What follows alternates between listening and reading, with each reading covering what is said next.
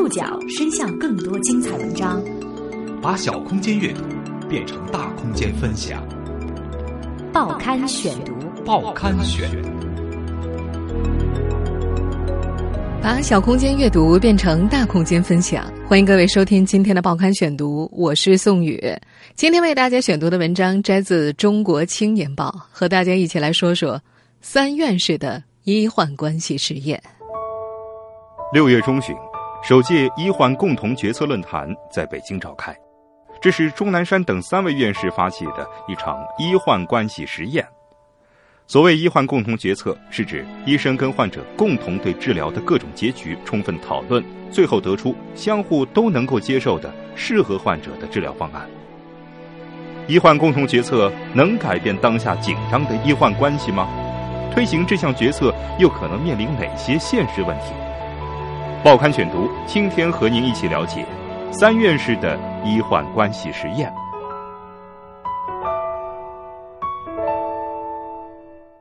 六月十七号，北京广播大厦十层一间小小的会议室，钟南山、郑家强、王晨三位年龄加起来近两百岁的院士，几乎手臂贴着手臂的挤在一起。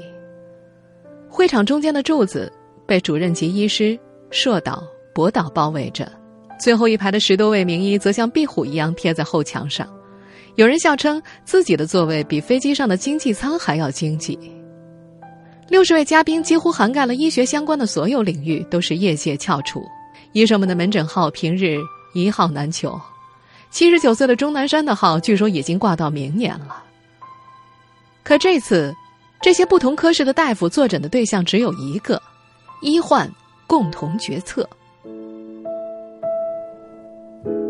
医患共同决策是指医生跟患者共同参与。双方对治疗的各种结局进行充分讨论，最后得出相互都能接受的适合患者个体化治疗方案的过程。钟南山是在万米的高空和他的朋友英国医科院院士郑家强一起决定召开这个纯民间的首届医患共同决策论坛的。起初他们在航班上聊别的，可聊到医患关系的时候，两个人怎么都歇不下来。郑家强打开正在看的。美国达特茅斯研究所的终身教授格林埃尔文博士所撰写的一篇关于医患关系的文章，他们想把这位博士请到中国来谈一谈。医患关系一直是钟南山关注的问题，他的一些言论常常被媒体引用。把医生抛开，啊，抛开医生来搞医改的话，就会把医改变成改医了。全世界的医生是靠技术吃饭的，而中国的医生是靠卖药。改用设备开检查来生存的，医院自己想办法五花八门，这个矛盾不解决，深入改革，这个到深水区石头都摸不着了。有时候，钟南山的话会被断章取义。去年三月份，一名醉酒患者抢救无效身亡，医生被患者家属押着游街，钟南山气愤极了，他说：“法律一到医患这里就不灵了，这是很荒谬的。”第二天。这句话成了新闻标题。他也探讨排队三小时看病三分钟的现象，还反思东北杀医事件之后为什么有百分之五十的网友拍手称快。他一直呼吁医改最根本的是要解决公立医院真正的功利性。他也坦诚，正是因为医院有创收压力，才有所谓的灰色收入。我是我是承认的，有这次所谓的灰色收入，把一个手术分解的很很多个。来收钱，这个都是什么造成的？话音刚落，医院有灰色收入又成了第二天的报纸标题。今年全国两会广东团开放日，钟南山第一个发言谈的还是医疗改革。他毫不客气地说：“七年医改还没有找到抓手。”陈竹，呃，部长当时做呃卫生部的部长时候，大概七年前嘛讲过，他说我们现在医改已经进进入了深水区。我看经过了这么七年。的深水区摸，我到现在还不知道抓手是什么。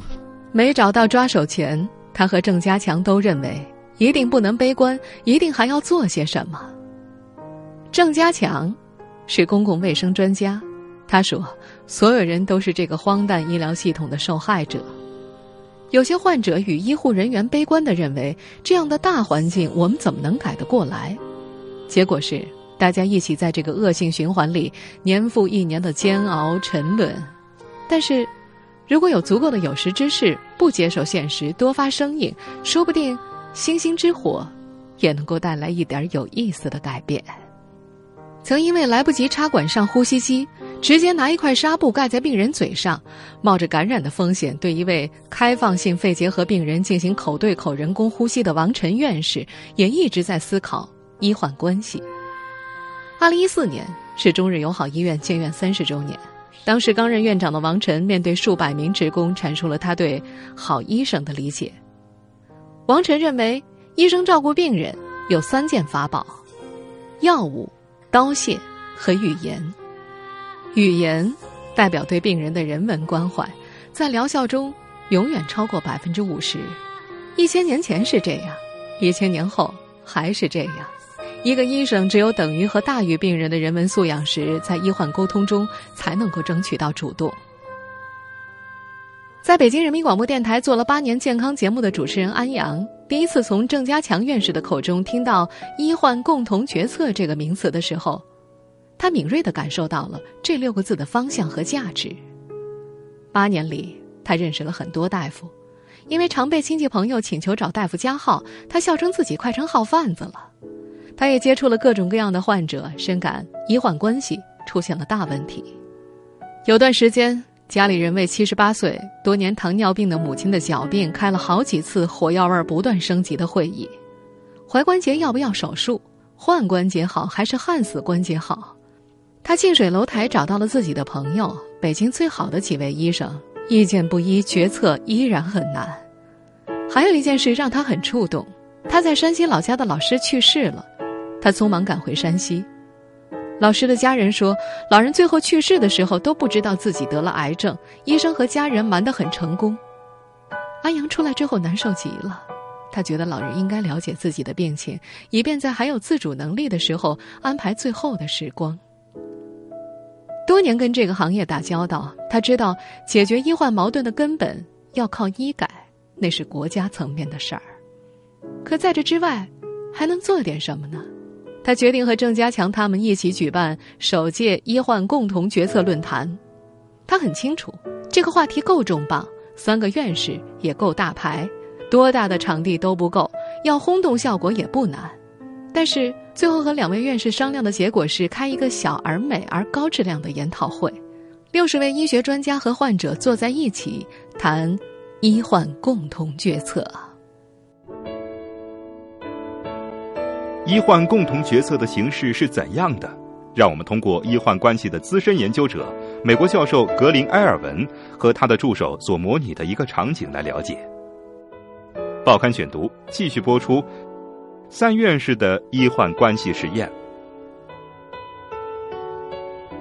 千里迢迢从美国飞到北京的达特茅斯研究所终身教授格林埃尔文是医患关系的资深研究者。他和他的团队开发出了一些辅助工具，帮助医患决策，比如单种病的相关数据、相关视频等等。在美国，医生会提前把相关的视频、数据等寄到病人家中，让病人在门诊前预先了解相关知识，以节省门诊宝贵的沟通时间。在现场，他和助手朱莉安模拟了一个场景：金头发的朱莉安扮演了一名五十岁左右的男性，这位病人有稳定性的心绞痛。九点钟来看门诊，这里有两个合理的治疗选择：支架和药物控制。医生问他：“听说过支架吗？”“呃，听说过。”“下周就可以做支架手术了。”“我有个问题，光吃药可以吗？如果光吃药的话，会有什么风险吗？”“药物可能会有副作用，但我们可以调整药量。”如果支架手术的话，有百分之一的人可能会因为心肌梗死而死亡。哦，那是不是选择支架以后，心肌梗死的风险会降低呢？支架不能保证心梗不复发。哦，那心绞痛会减少吗？如果使用药物，在服药一年之后，有百分之五十二的人是没有心绞痛的。如果采用支架，这个数据会适当提高到百分之五十九。五年之后的数据就没有任何区别了。啊，我想我需要考虑一下。小品演完了，话题又转向别的。可是钟南山还没出戏，他忍不住追问朱利安：“你考虑好了吗？”朱利安挠着头说：“没有，再想一想。”有人估计，直到朱利安上飞机离开中国，可能还没有考虑好。钟南山说：“平常我们讲医学人文，讲的比较多的是医德和医生对病人的态度，但是医学人文精神更深的内涵，还应该包含技术层面的沟通，这就是医患共同决策。”在论坛现场，光头的艾伦博士讲得热火朝天，把外衣都脱了。议会现场的其他医生嘉宾也很激动，最耀眼的嘉宾当然还属三位院士了。但是郑家强院士说，真正的主角应该是患者。会场有六十名医生，却只有几名患者和家属代表，比例上就有些不共同决策。让医生和病人共同决定患者自己的治疗方案，这是个听起来很美好的设想。但在不少患者和患者家属看来，医患共同决策太奢侈，太奢侈了。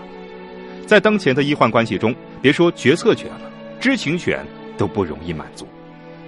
报刊选读继续播出三院士的医患关系实验。那天，患者家属成功是抱着一幅图片上台的，那幅图叫做《Christina 的世界》。那是美国艺术史上最具有标志性意义的绘画之一。画中的女子叫做 Christina，她患有一种能够导致活动能力逐渐丧失的退行性神经疾病。画家怀斯画出了患者的心声：“请关注我，而不是我的病。”他说：“这张画闪电般的击中了他。”成功觉得自己的父亲就像是趴在山坡上的 Christina，不知道前方的房子是希望还是绝望，是终点还是起点。成功是专程从成都赶来的，他的父亲已经是肝胆管癌晚期，老人是农艺人，喜欢种花，但是老人的生命之花正在枯萎。为了给父亲治病，他跟乡镇、县城、省级、北上广的医生打了一圈交道，每天被各种表格淹没，今天要签这样的，明天要签那样的，他认为其中一些表格是医生为了推卸责任而准备的，他直言。医患共同决策，太奢侈，太奢侈了。能够让我稍微有一点知情权就满意了。对于医疗界的一些现象，王晨院士也有感慨。对于病人啊，有些医生会说，要是早转过来两三天就好了。他之所以这样讲呢，出于几种考虑：一是推卸责任，治不好因为病人来晚了；二就是蒙骗家属，不对家属讲真实的情况。三是无形中出卖了同道啊，置之前处置病人的医生同道于不义，这样的情况普遍存在，还怎么取信于社会，立尊严于社会呢？长发飘飘、三十九岁的李美是一名直肠癌患者，在她就诊的过程当中，她遇到了很多独裁式的医生，因为肿瘤部位距离肛门只有四到五公分，手术牵扯到是否保肛的问题，李美希望找到。最适合的治疗方案，在全国最知名的一家综合类三甲医院，他把检查报告递给专家，专家鼻子哼了一下，就开始写治疗方案。李美问：“治疗方案是怎么样的？”专家说：“不用问了，你就准备接受治疗吧。说了你也不知道。”李美回忆，当时自己压着窜上来的愤怒说：“您不说，我当然不知道了。您说一下，我就知道了呀。”这位医生提高了嗓门。你哪那么多话？你要治就治，不治就算了。李美摔门走了出去，出了门，他就在心里拉黑了这个医生。第二天，李美又找了个名医，她想说一下报告单。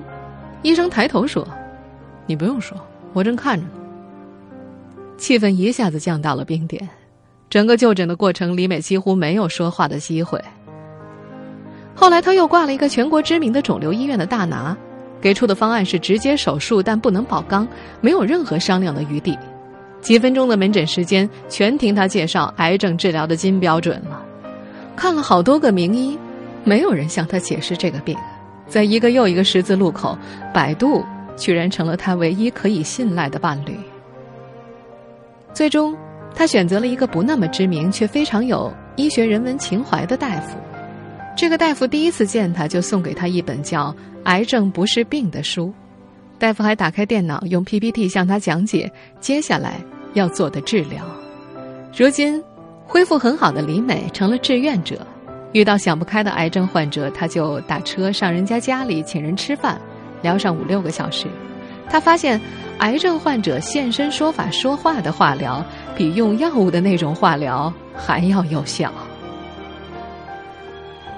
在那天的论坛现场，全场都被这个微信签名是“干掉熊猫，鹅就是国宝”，阳光美丽，全场看起来最不像患者的患者李美给感染了。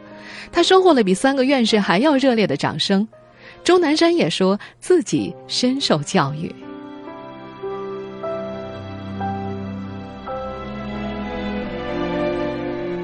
医生们不想耐心的倾听每一名患者的声音吗？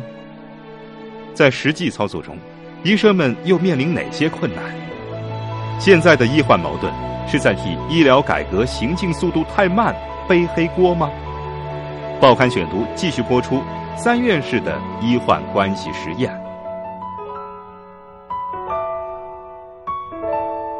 在会场，一名癌症专家说。自己毕业三十年了，从没上过医学人文课。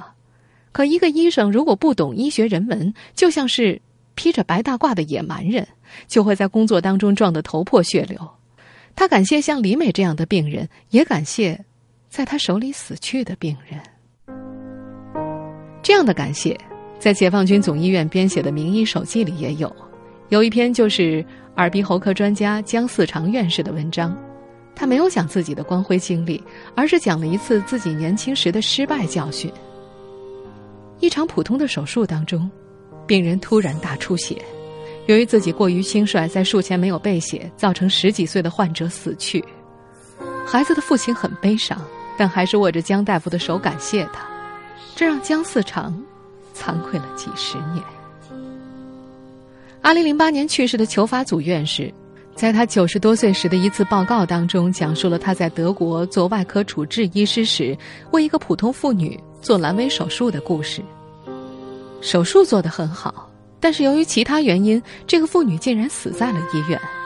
当时德国导师看着他，板着脸说了一句让他牢记六十年的话：“她是一个有着四个孩子的母亲啊。”儿童医院的张金哲院士也曾说。六十多年前，自己学医的时候读过科室外科学，扉页上大字印着“先交朋友，后做手术”。可是后来新出版的科室外科学扉页上的那句警句不见了。患者把命交给了一个不肯做朋友的人，岂能放心呢？会场上，北京大学医学部教授王一方展示了一张图片，十八世纪的著名画家格雅画了一张画，画中的病人就是格雅本人。医生在一旁扶着他，端了一杯水，手里什么药都没有。在王一芳眼里，这杯水融着医患共情。他认为医患共情是共同决策的基石。共情，也就是站在对方的立场，设身处地思考的一种方式。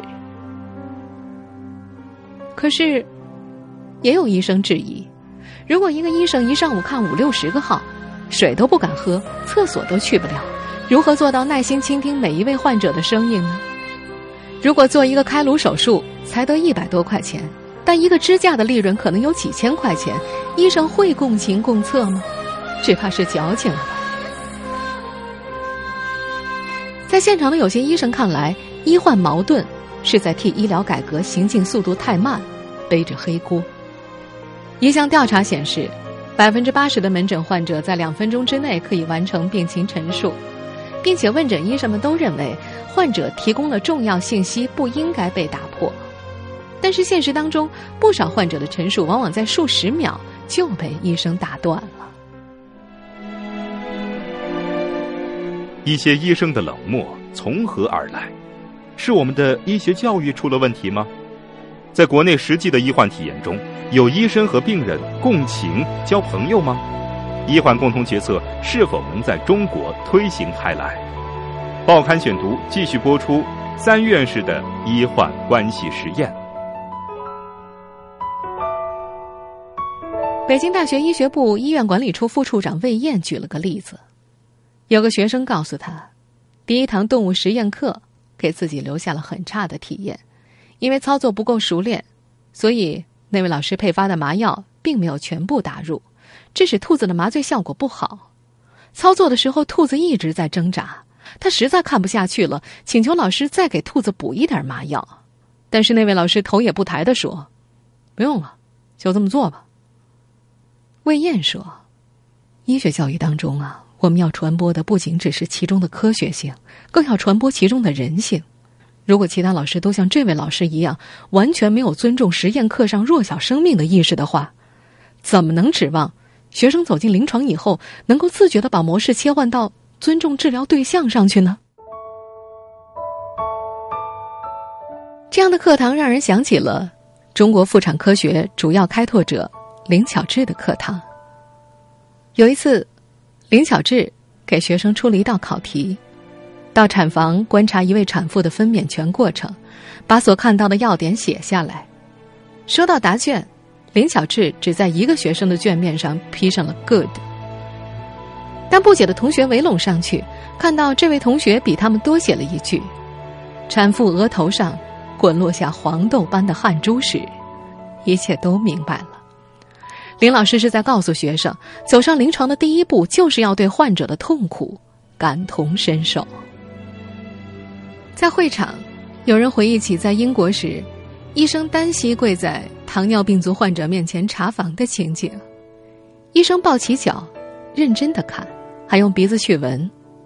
据称，英国医生查房是有一套规范的，无论医师的资质和年龄，推门的动作都是一样的轻。见到病人必定是主动伸手，与病人交谈时，医生俯身屈膝，最终膝盖顶在床前的地毯上，刚好与病人的目光处在一个水平线上。有些学生在钟南山的身上也看到了平等交流，他在门诊看一个病人。至少需要半个小时。他数十年的习惯动作是轻轻的走到病人的床前，和蔼的拉起病人的手，摸着病人的额头，靠近病人，细心聆听。检查患者口腔的时候，他把自己的头凑到和病人距离不到二十厘米的地方，细细观察。有医生说，钟南山让病人、医生都安心。他就像那种孩子玩具坏了，他一来就能修好的父亲。有人觉得中国有着全世界最复杂的医患关系，但是医生一个动作、一种语气、一首诗歌都能够拉近双方的距离。在北医医院，有产妇听着齐秦的音乐生下孩子；在北京大学肿瘤医院乳腺科的 B 超室门口贴着一首狄更斯的诗歌：“不要急。”于刚是号称最能体现中国医疗现状的北京儿童医院的眼科大夫，去年。他和眼科的同事们在一百六十四平米的科室接待了二十一万名患者，平均每天看一千六百个病人。有时候他的问诊时间只有一分钟，他也想和患者共情，也想和患者交朋友，可是没有时间。他唯一能做的就是看到抱着患儿的妈妈离开的时候，轻轻的拍着她的背说一句：“别着急。”那天快到下午五点了，论坛发言依然很踊跃。五个麦克风，四个没电了。有人发言只能够靠喊，仅有的一个麦克风被钟南山霸着。他有很长很长的一段总结词。他说：“这是一个没有抱怨、充满了正能量的会，是温情的会。大家没有过多的谈医学技术，而是在谈怎样共情。这会是一个很好的开始。”这个冷静克制的老人在总结时用了“感谢你，大家要爱对方、爱患者”这样的话。距离这个会场两千多公里之外，开会的前一天，广西医科大学第一附属医院西院，一名男医生被患者泼汽油，大面积烧伤。据不完全统计，在最近二十天里，全国范围之内经过媒体公开报道的暴力伤医事件，至少已经有十二起。医生们也很清楚，也许在开会的同时同刻。中国的某个角落，这样的伤医事件正在发生。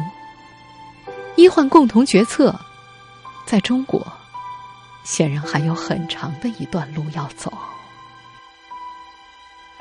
听。众朋友，以上您收听的是《报刊选读》，三院士的医患关系实验。我是宋宇，感谢各位的收听。